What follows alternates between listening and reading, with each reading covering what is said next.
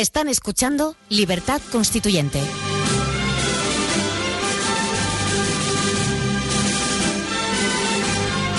Muy buenos días, señores oyentes. Les doy la bienvenida un día más a nuestro debate de economía. Hoy contamos con Ángel Jimeno. Muy buenos días, Ángel. Muy buenos días, Juan Carlos. Y con David Cerquera, que entra por teléfono desde Suiza. Muy buenos días, David. Muy buenos días, Juan Carlos. Eh, he tenido muchos comentarios durante estos días respecto a nuestro debate de la semana pasada, que estábamos las mismas tres personas, porque insistimos mucho en los eh, presumibles beneficios de que España saliera del euro. Se, nos ha criticado bastante, diciendo que eso significaría un fracaso de España, que también se nos ha dicho que eso significaría un terrible efecto pobreza para mm, los ciudadanos españoles, que la deuda exterior se volvería impagable. También se, también se ha comentado que eso podría provocar represalias por parte de la Unión Europea, represalias muy graves. Bueno, vamos a hablar un poco de todo esto, también vamos a hablar de las últimas noticias, de las decisiones que ha habido en las cumbres de estos días respecto a la banca y también respecto al futuro del euro y de la Unión Europea. Eh, Ángel, eh, si quieres comentar algo respecto a todo esto, te doy paso. Sí, señor. No hay nada como la ignorancia a la hora de afrontar los problemas de la economía real. Y para mí el, el tema del euro, lógicamente, es, en fin, es un mantra para muchos políticos españoles, quizás para todos. Lo es también para la banca, que lógicamente sí que sería, sí que se vería afectada, lógicamente saliendo del euro, pero sin dudas de ninguna clase, ese cuento chino de que el efecto pobreza español, si saliéramos del euro, fuera, sería aproximadamente el 50%, es una falsedad que vamos a intentar tratar de rebatir. Yo creo que más bien estaríamos a lo mejor en una cifra, un efecto pobreza del 5%, pero las ventajas en contrapartida serían inmensas, como por ejemplo que de la noche a la mañana, en un año salidos del euro, pudiéramos crear 1.200.000 empleos. Sí, sí, estoy totalmente de acuerdo. Para que se entienda lo del efecto pobreza, hay periodistas o ignorantes o tal vez algo peor que hablan de que si la moneda se deprecia un 50%, algo que podría ocurrir perfectamente, supongo que estarás de acuerdo, ¿no, Ángel? En que Hmm. podría pasar eso. Yo estoy La- convencido de que pasaría. Nosotros deberíamos Sí. facilitarlo, por decirlo de alguna Pues manera. eh, eso significaría que los españoles serían de la noche a la mañana o en los meses en que tardara en depreciarse la moneda un 50% más pobres. Eso es totalmente falso, porque la mayor parte de los bienes y servicios que consumimos los ciudadanos españoles son de producción interna. Entonces, eh, lógicamente, como se comercializan en nuestra moneda, esos bienes y servicios pues seguirían el ritmo de la inflación y lógicamente los salarios también seguirían ese ritmo de la inflación poco más o menos. Lo que sí subiría y mucho son las importaciones. Por ejemplo, bienes que como la electrónica, el petróleo, que eso sí es muy importante, materias primas, componentes, eso sí que hay que ser consciente de que es así. Pero si estimamos que las importaciones son solo aproximadamente el 10-11% de todas las transacciones que se realizan en el país, un 50% de depreciación quedaría en la cifra que ha dado Ángel de efecto pobreza del 5, tal vez el 6%. Pero hay que, hay que saber que dentro del euro nosotros también estamos teniendo un efecto pobreza. Pero ese efecto pobreza lo están notando no todo el mundo, sino que lo está notando la gente que se está quedando sin empleo, los autónomos que ven que su facturación se ha reducido un 30, un 40, un 50%, los pequeños empresarios que tampoco llegan a final de mes porque cada vez venden menos. Esa es la gente que está notando el efecto pobreza. Y es un efecto pobreza que está que es muy injusto porque está muy mal repartido. Entonces, eso hay que decírselo también a la gente, que dentro del euro también está ese efecto pobreza. David, dime qué piensas de esto que estamos comentando. Bueno, yo estoy eh, totalmente de acuerdo con vosotros. Creo que dentro de- del euro, si las si las, cua- las estructuras productivas españolas no, no cambian y si siguen la- las recetas que nos recomiendan desde el Banco Central Europeo, el efecto pobreza está asegurado. Mm, Vía, vía aumento de la deuda y vía aumento de inversiones no productivas y de eh, despidos y, y de cierre de empresas y de aumento de, del paro ya lo dijimos que si no hay si no hay producción no hay no hay empleo no se puede pagar nada. Y esto es, este es el futuro inmediato dentro de la dentro del euro y dentro de la de la Unión Europea que realmente mm, lo que quiere decir es que la Unión Europea no existe. Hay unos tratados hay una moneda común un tratado de Schengen de libre circulación, pero lo que es un proyecto político de, unidad, de actuación conjunta, no existe y, y el mejor ejemplo que estamos viendo es la crisis para mí es muchísimo más importante la crisis política que se vive dentro de la Unión Europea que la crisis económica, porque es que estamos viendo la incapacidad de los políticos para plantearse un modelo de Unión Europea creíble y para tomar decisiones. Y esto se debe a que en realidad están mirando por sus economías nacionales y sus intereses nacionales y, el, gap, el, agujero entre la economía francesa y la economía alemana cada vez es más grande y entonces las medidas que antes se adoptaban comúnmente ahora no son tan fáciles de adoptar porque los intereses divergen y en esa tesitura estamos. Sí, sí, estoy totalmente de acuerdo. Me gustaría, antes de dar paso a Ángel, comentar un pequeño detalle. Ayer salió el índice PMI, el Flash, que se publica a finales de cada mes y que da la actividad económica en los países más importantes de Europa, Francia, Alemania.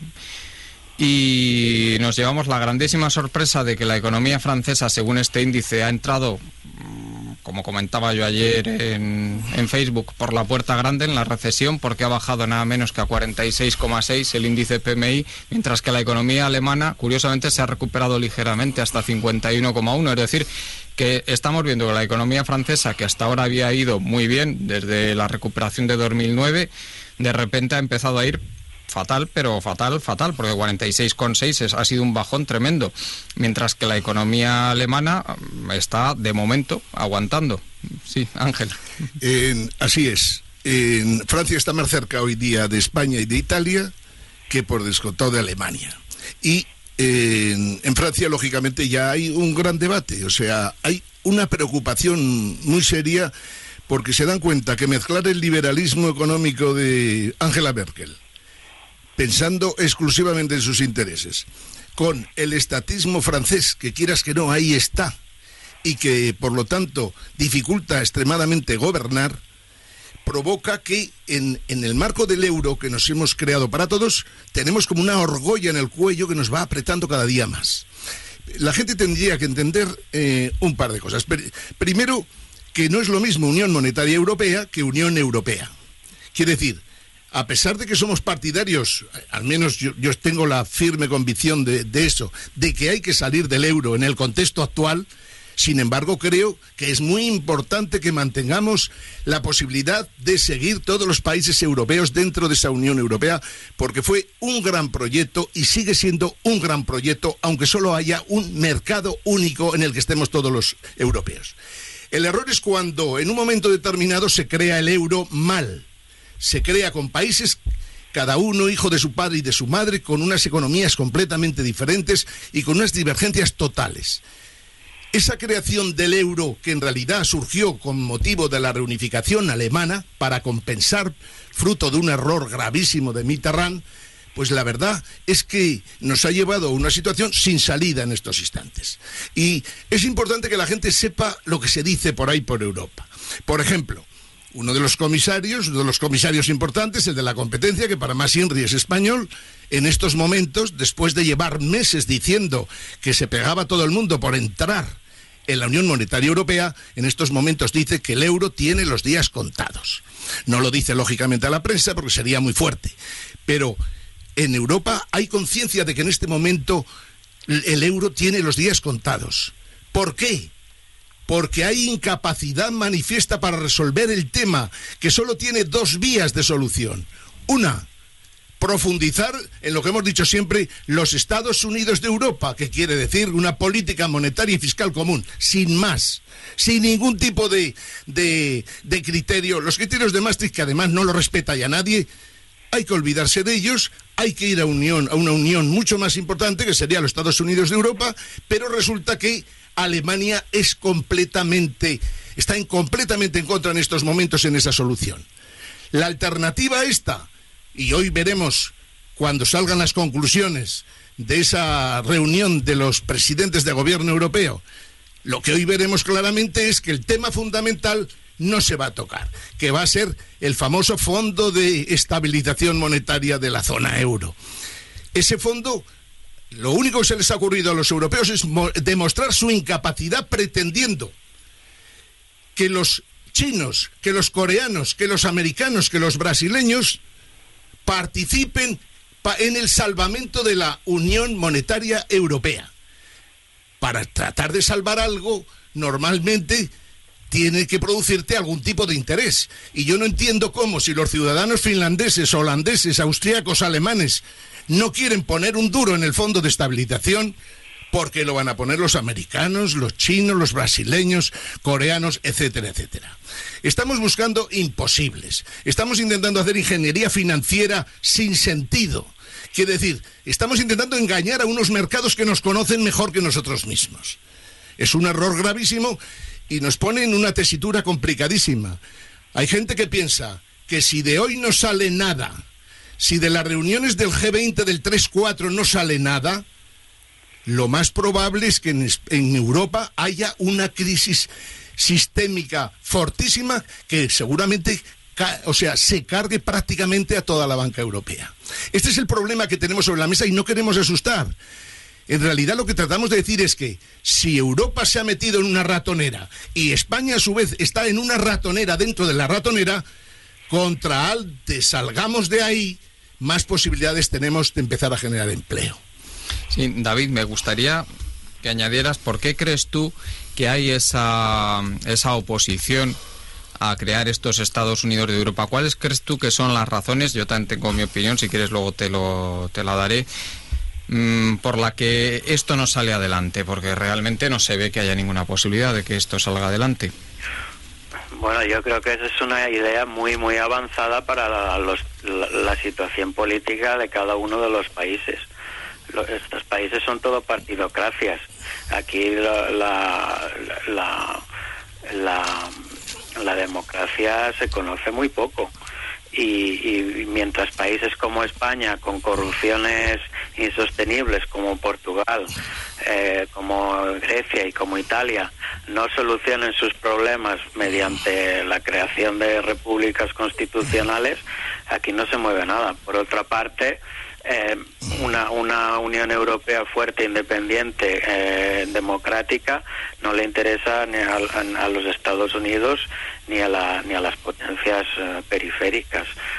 hay que tener en cuenta que la, la, Unión Europea se ha creado un poco mirando al, al mercado, a abrir mercados para, para exportar, pero todo lo que es el tema político siempre se ha dejado Em, de lado porque hay muchos, no sé, la mentalidad del Estado-Nación dentro de la Europa aún no se ha, no se ha superado y, lo peor es que han puesto un Banco Central Europeo que, que lo único que el único mandato que tiene es el, de mantener precios y eso pues está un poco acabando con todas las con todas las economías. sí, estando de acuerdo contigo, yo además añadiría que hay un problema sumamente grave y es que los ciudadanos de los países que están sanos económicamente, sanos entre comillas, claro, Alemania, Austria, Finlandia y Holanda fundamentalmente pues son totalmente opuestos a esta unión política, a esta gran Europa. ¿Por qué? Pues porque ellos saben que su peso demográfico es menor que el de los países que están mal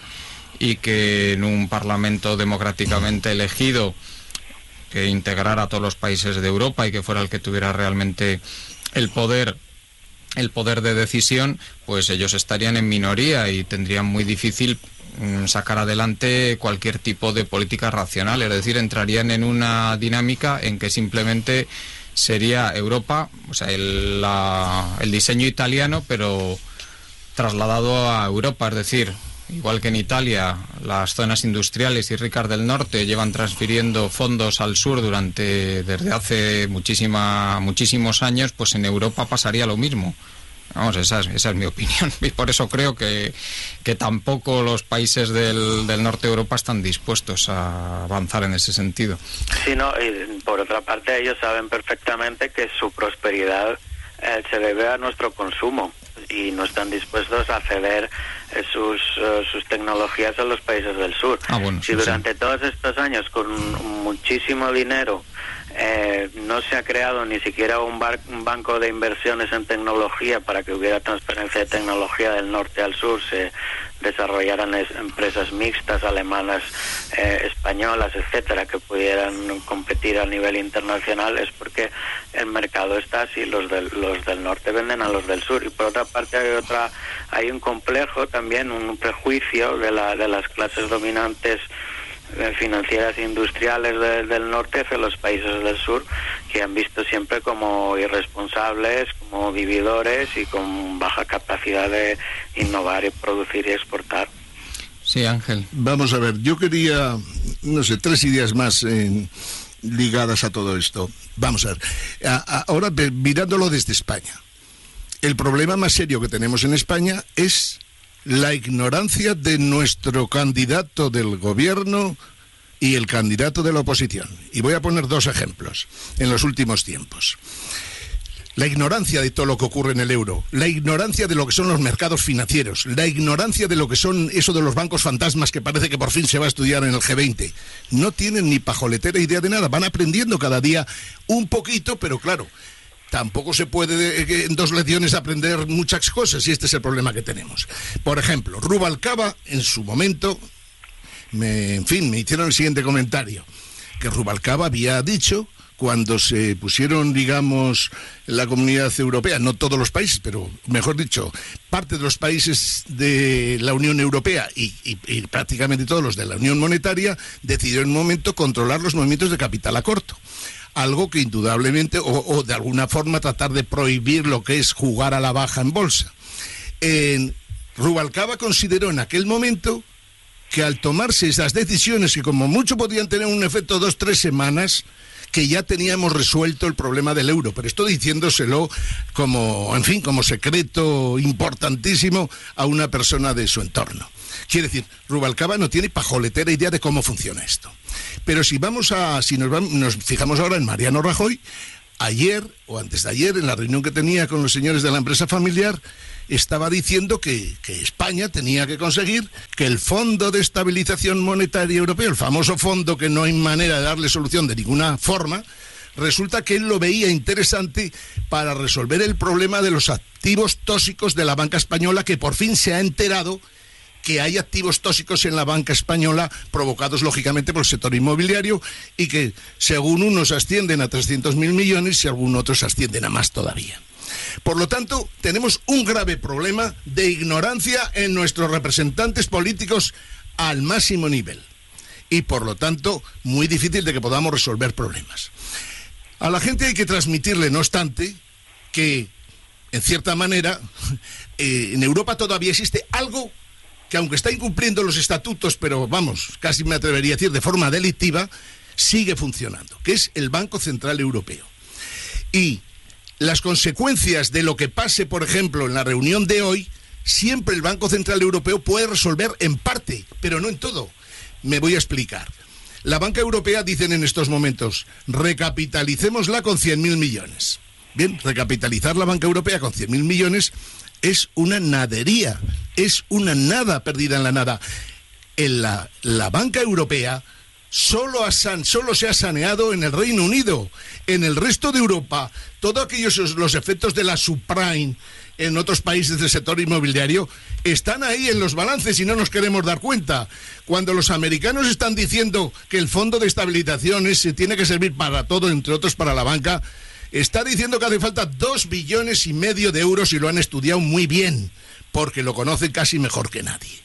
Por lo tanto, el Banco Central Europeo tiene cierta capacidad de resolver problemas, aunque tengo serias dudas de que fuera capaz de poder abordar una caída de los grandes bancos europeos de la noche a la mañana en que sus cotizaciones bajaran, por ejemplo, un 70%.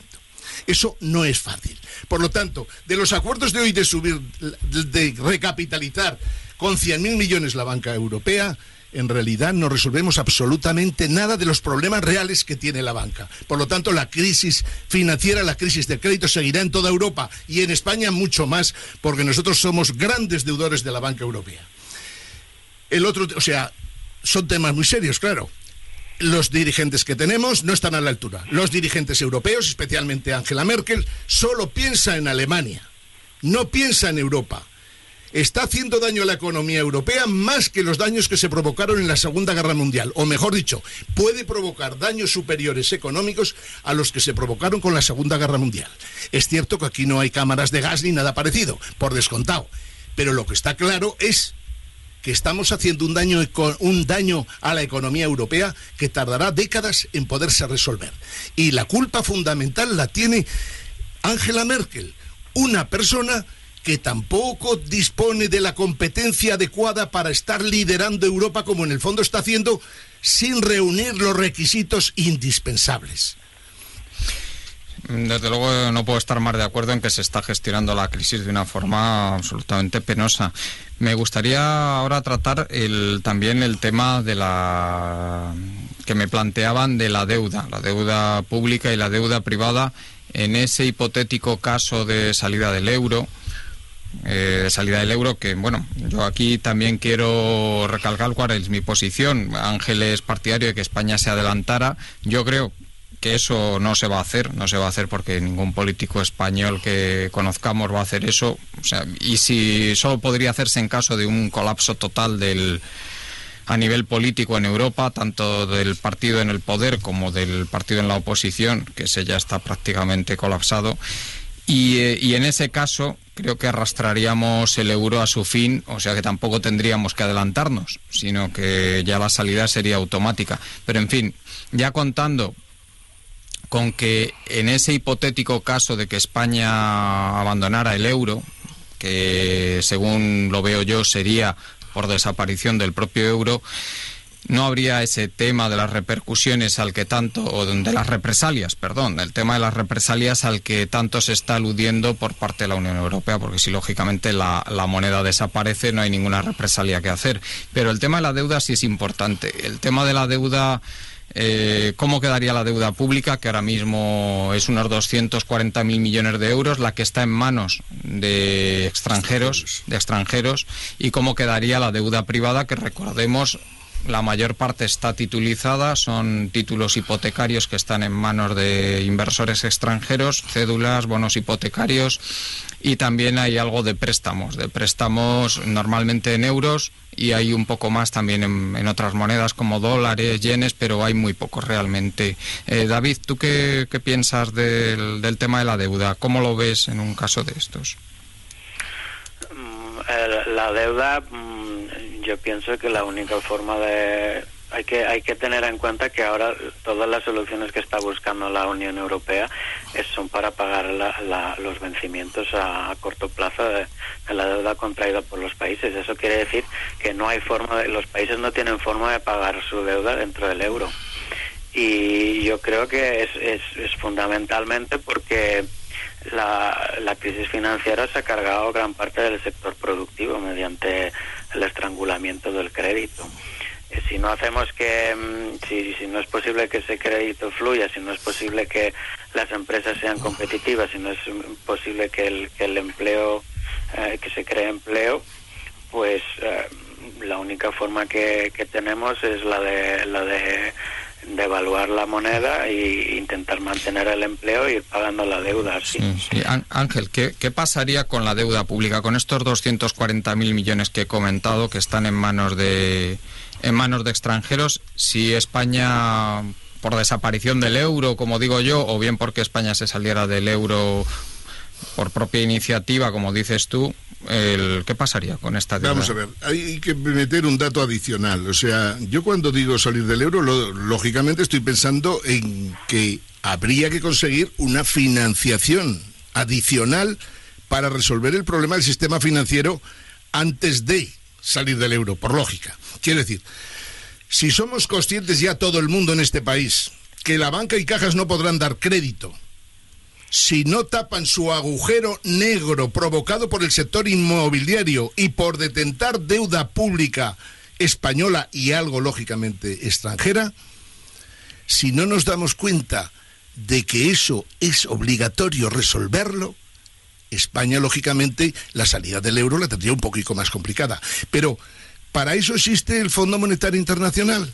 Y ¿Qué es lo que pasaría? Lógicamente, pues que el Fondo Monetario Internacional, si nos prestara los 300.000 millones de euros que necesitamos para tapar el agujero y conseguir algo de liquidez para poder prestar a empresas y particulares, nuestra deuda pública en principio ascendería prácticamente a cerca de el 100% de la deuda con respecto a PIB.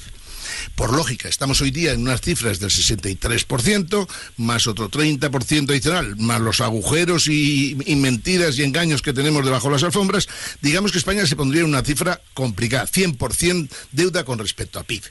Pero tendríamos resuelto el sector financiero. El problema real al salir del euro, quien lo tiene, es que tenemos que tenerlo muy claro, en este caso es la, la deuda soberana española y la banca española son realmente eh, me atrevería a decir, el Estado ha tenido mucha menos culpa que la banca. El Estado tiene culpa en la medida de que ha dejado a la banca durante tres años hacer prácticamente lo que ha querido, ha sido incapaz de sanear absolutamente nada y su situación es peor todavía que la que teníamos hace tres años. En este momento, lo preocupante es que la banca española debe, al exterior 750.000, 800.000 millones de euros. Y lo debe a bancos alemanes, a bancos franceses, a bancos ingleses y a bancos norteamericanos. De ahí la preocupación que lógicamente hay. Porque aquí la gente se despista a veces. La deuda es un problema, pero la deuda bancaria es mayor. El problema es que la deuda bancaria termina convirtiéndose en deuda soberana toda también. Y por lo tanto nuestros dos problemas son esos. Por lo tanto, es inevitable que en una situación así ya hemos vivido Argentina, Brasil y media docena de México y media docena de países sudamericanos que en los años 1980 se encontraban en una situación parecida, pero no tan horripilante en cuanto a las cifras. Y sin embargo, la solución consistió en que, lógicamente, en darle una salida a estos países a base de hacer una quita de la deuda. España es inevitable que tenga que hacer una quita de la deuda antes o después. No hay posibilidad humana ni Dios que estuviera aquí de presidente del gobierno tendría capacidad para resolver el problema de devolución de la deuda española, tanto privada como pública, tanto bancaria como empresarial o de, o de las familias. Somos un país endeudadísimo y por lo tanto la única manera de salir de ahí es tener la posibilidad de generar, lógicamente, una balanza de pagos positiva algún día. Y no hay ninguna posibilidad dentro del euro. Por lo tanto, es que aquí hay que elegir entre algo malo y algo horripilante, como es continuar en el euro. En el euro no hay, no hay posibilidad alguna de que la economía española salga adelante. Ninguna los próximos cuatro años de Rajoy. Vamos a ver a Rajoy como si fuera Papandreou, vamos, las mismas caras, los mismos desesperos, los mismos desengaños, las mismas frustraciones. Todo un país frustrado cada vez que a Rajoy lo llamen a Bruselas y le empiecen a dar bofetadas en un carrillo y en el otro. Por lo tanto, España en una situación así debería plantearse seriamente lo que estoy diciendo. Primero, sanear el sistema financiero. Segundo, salir del euro. Tercero, devaluar cuanto antes. Y ahí es donde está la salida de España. Hay que conseguir que se modifiquen los tratados europeos para, aunque salgamos de la Unión Monetaria Europea y nos convirtamos en una especie de Inglaterra, una especie de Noruega, Dinamarca, etcétera, etcétera, porque estos están muy comoditos todos fuera del euro.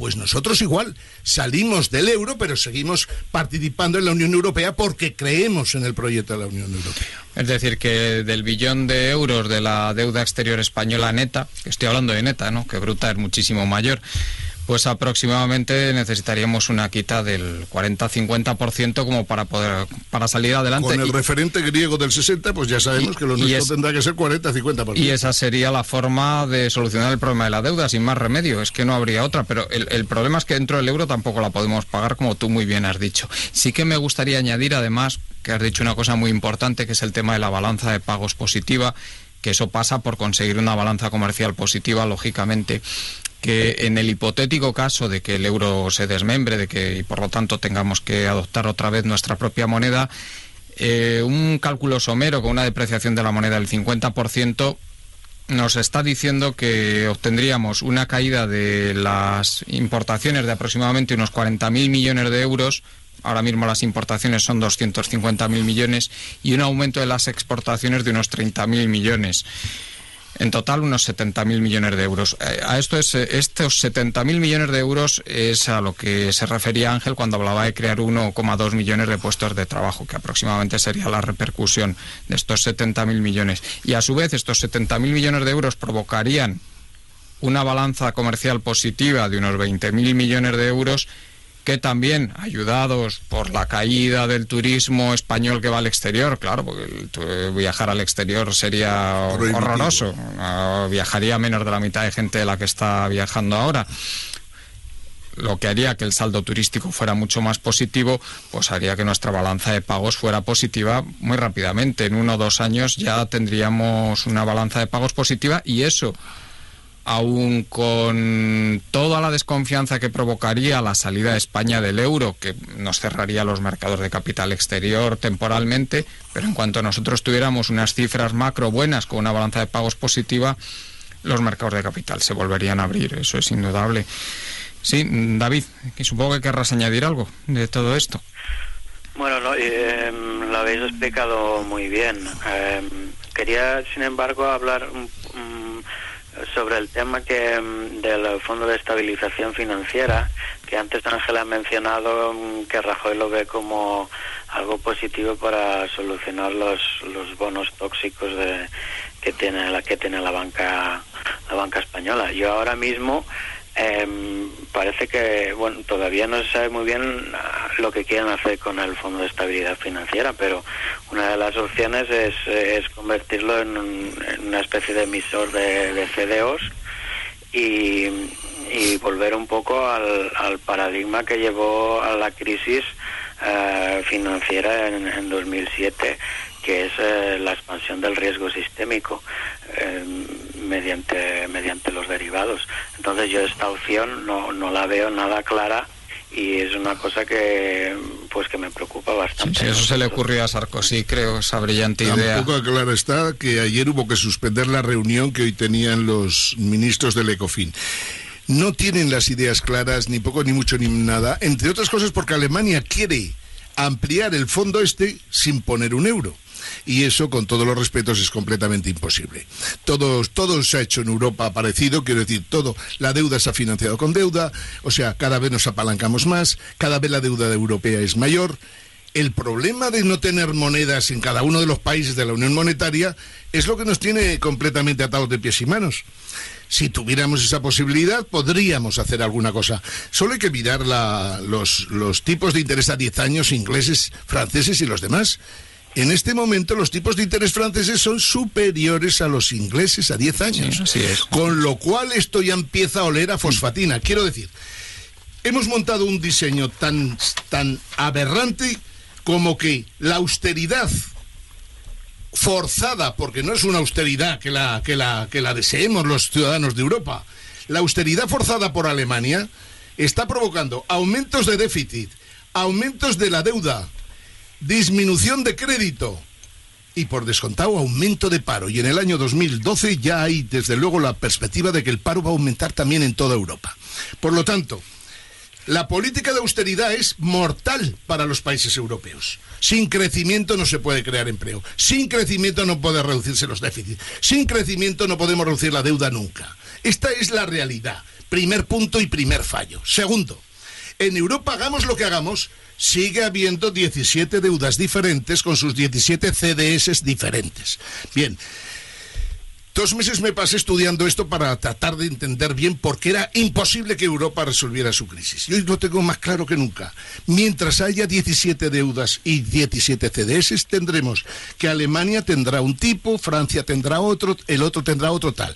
Pero lo malo de este juego infernal, parece, que parece que ha sido diseñado por el diablo, es que primero cayó Irlanda, o mejor dicho, primero cayó Grecia, luego Irlanda, luego Portugal, ahora seguramente va a caer Italia, de un día a otro puede caer. Pero lo grave de esto es que puede caer también España, puede caer Bélgica, puede caer Francia. Francia puede caer también con este mecanismo. Es que es inevitable porque es un mecanismo de una inestabilidad, pero amplísima. Por lo tanto, si llegara a ocurrir que Francia caiga, resulta que hemos diseñado un tinglao en, por el que Alemania se va cargando a uno a uno a todos los países europeos económicamente sin disparar un solo cañonazo, lo cual es gravísimo.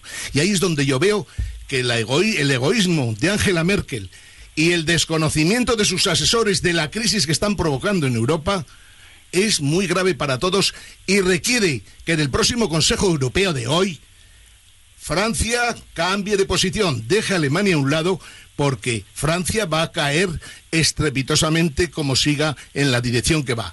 Y Francia, lógicamente, debería asociarse a España y a Italia. Los tres se podrían tratar de aunque no se llegue hoy a ninguna solución, por lo menos plantear el futuro, a lo mejor, pues si es necesario, una Europa a dos velocidades, una Europa con dos euros, el euro de Alemania y sus adláteres que hacen todo lo que le dice Alemania y el euro de los que dicen que somos derrochadores y demás, pero que nos permitiría ser competitivos si tuviera otra valoración.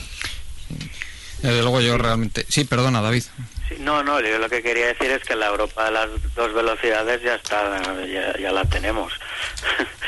sí, lo malo es que no la admitimos. y es producto del, del, euro. En cuanto a lo que mm, lo de las salir, cómo están los ánimos europeístas, un, ejemplo muy claro lo hemos tenido esta semana con el, con el voto del referéndum en Inglaterra. se han recogido unas 100.000 firmas para mm, que se hiciera un referéndum de pertenencia a la Unión Europea y en qué términos o si no salirse y lo debatieron en la, Cámara de los Comunes fue rechazado pero con una gran una, una gran disensión dentro del partido de Cameron.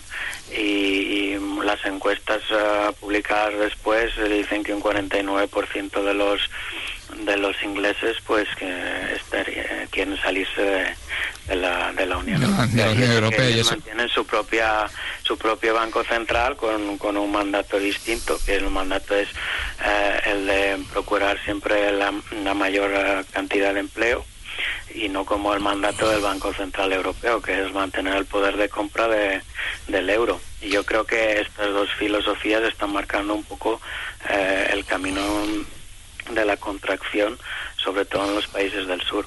También hay que decir que lo que nos espera por delante es que es una son revueltas sociales, eh, porque se ha comprobado que la que la los recortes en el gasto público están directamente relacionados con, la, con los intentos de revoluciones, con asesinatos, huelgas e inestabilidad social, etcétera. Sí, sí, desde luego mi, mi, hipótesis de trabajo es que finalmente esto va a estallar por la imposibilidad de, de, que socialmente se aguante. Pero en fin, otro otro tema que me han planteado, Ángel, que me gustaría que lo comentaras, es que mm, ¿Qué pasa con los ahorradores en caso de que España recupere su moneda? Porque hay personas que me están preguntando, eh, oye Juan Carlos, que es que nosotros consideramos que esto es una agresión intolerable a los ahorradores el que de repente sus ahorros pasen de estar denominados en, una moneda como el euro a estar denominados en, otra que, vale mucho menos.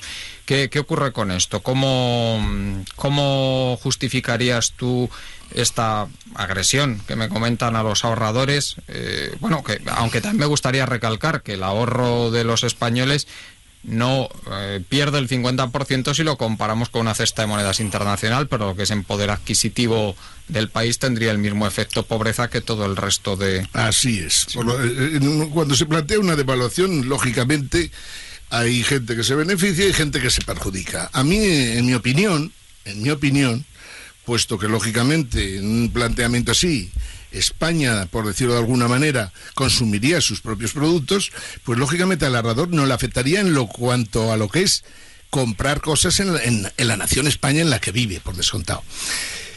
Es cierto que hoy día se está estudiando esto. En Estados Unidos han hecho devaluaciones de hecho en alguna ocasión y también han provocado grandes debates, pero lo que se decide a nivel interno es un problema lógicamente a resolver internamente y en la que los ciudadanos poco tienen que decir frente a un planteamiento del Estado cuando, cuando devalúa una moneda, o cuando sale de una moneda en este caso y luego la devalúa.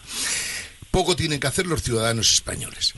En, en este contexto, quien realmente más perjudicado está, y por eso la prensa española tan aficionada a trabajar para los poderes fácticos, llámese el gobierno de turno, llámese la banca, pues lógicamente la banca española, que tiene hoy día una deuda con el exterior de unos 750.000 millones de euros, lógicamente tendría ya que reestructurarse obligatoriamente y seguramente dos tercios del sistema financiero español desaparecerían sin más.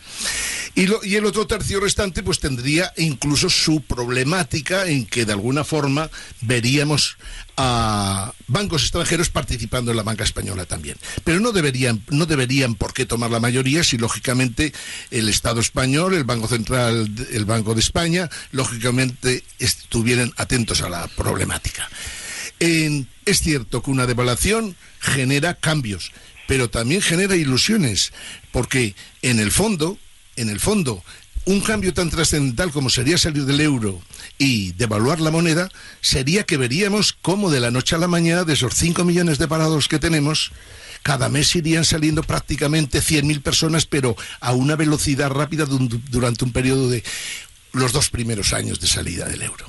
Por lo tanto, el efecto pobreza, ya hemos dicho antes, como mucho el 5%, o como mucho el 6% pero ese efecto pobreza repartido entre 46 millones de españoles, no repartido entre 15 millones como está en estos momentos, que son los que están sufriendo de verdad la pertenencia al euro. Sí, además tenemos que ir acabando ya, Ángel y David, pero me gustaría añadir un tema, que es que los ahorradores ahora mismo también están sufriendo mucho, porque resulta que tenemos unos, eh, una inflación del 3% y sin embargo les están dando por los depósitos a lo mejor el 2%, el el 1%, es decir, que cada año que pasa están perdiendo, están perdiendo también poder adquisitivo. O sea que esto es, digamos, una pérdida de valor a cámara lenta, pero que igualmente se va a producir dentro del euro. Eh, David, no sé si quieres añadir algo más, que nos, queda un minutito.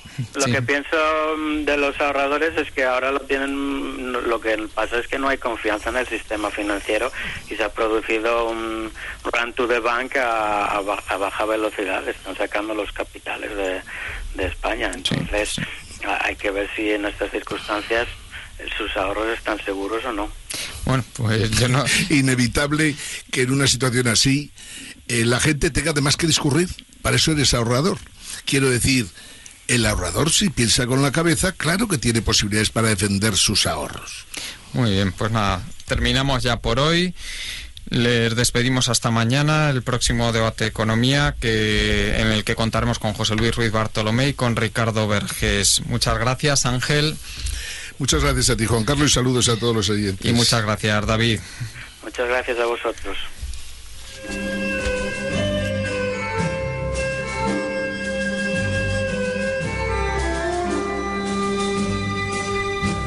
Pues ya lo han visto, repúblicos. Esto ha sido el Libertad Constituyente de este miércoles 26 de octubre de 2011. Les emplazamos, como no, a continuar mañana con este viaje que estamos emprendiendo aquí, en el 107.0 de la FM, o en www.radiolibertad.com o en www.diariorc.com hacia la libertad.